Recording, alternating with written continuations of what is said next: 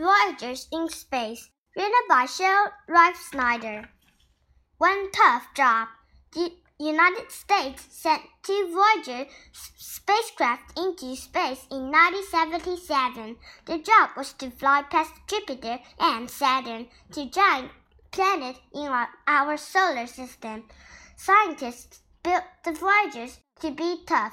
Still, they thought the Voyagers would only work for about five years. More than 35 years later, both spacecraft are still working. Can you hear me now? As of 2040, Voyager 1 is about 30 billion miles away from Earth. It sends messages home using a radio. That radio is only about as powerful as a light bulb. In a refrigerator, though, the message the messages take about 17 hours to travel back to Earth. NASA uses giant satellite dishes around the world to catch the weak signal. Planning. The trip was careful planned. The planets all move around the sun at different speeds. Sometimes they are on the same side of the sun, sometimes they are on the opposite sides.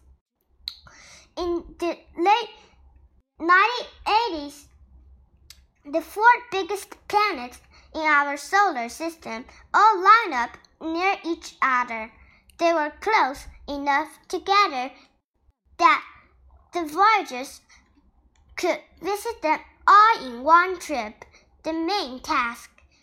The Voyagers' first job was to study Jupiter and Saturn, the larger moons and Saturn's rings.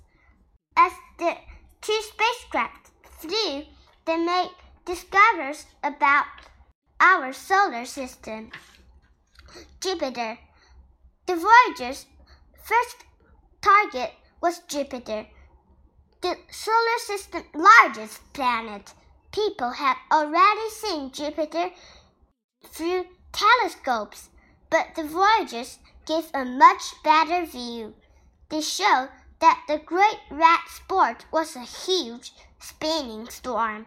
They discovered a ring around Jupiter like the ones around Saturn. They also helped scientists learn more about Jupiter's moons. Saturn. The Voyagers arrived at Saturn nine months apart in 80, 80 and 1981.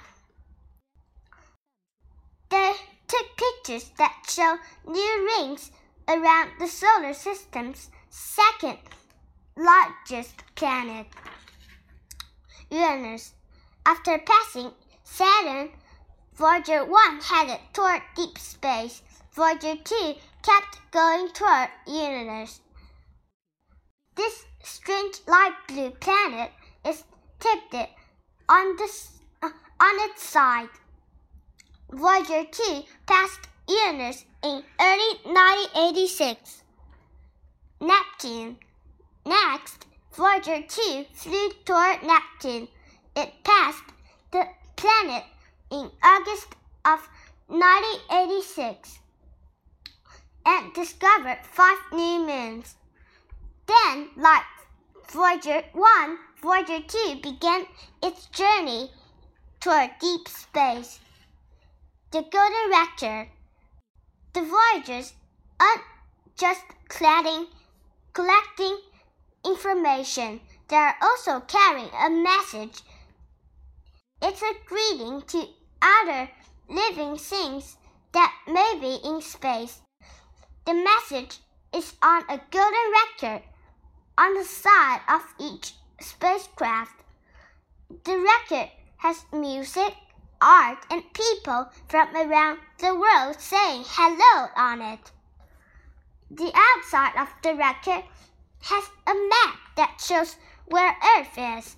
Other living things could use the map to find our planet, but that probably won't happen soon.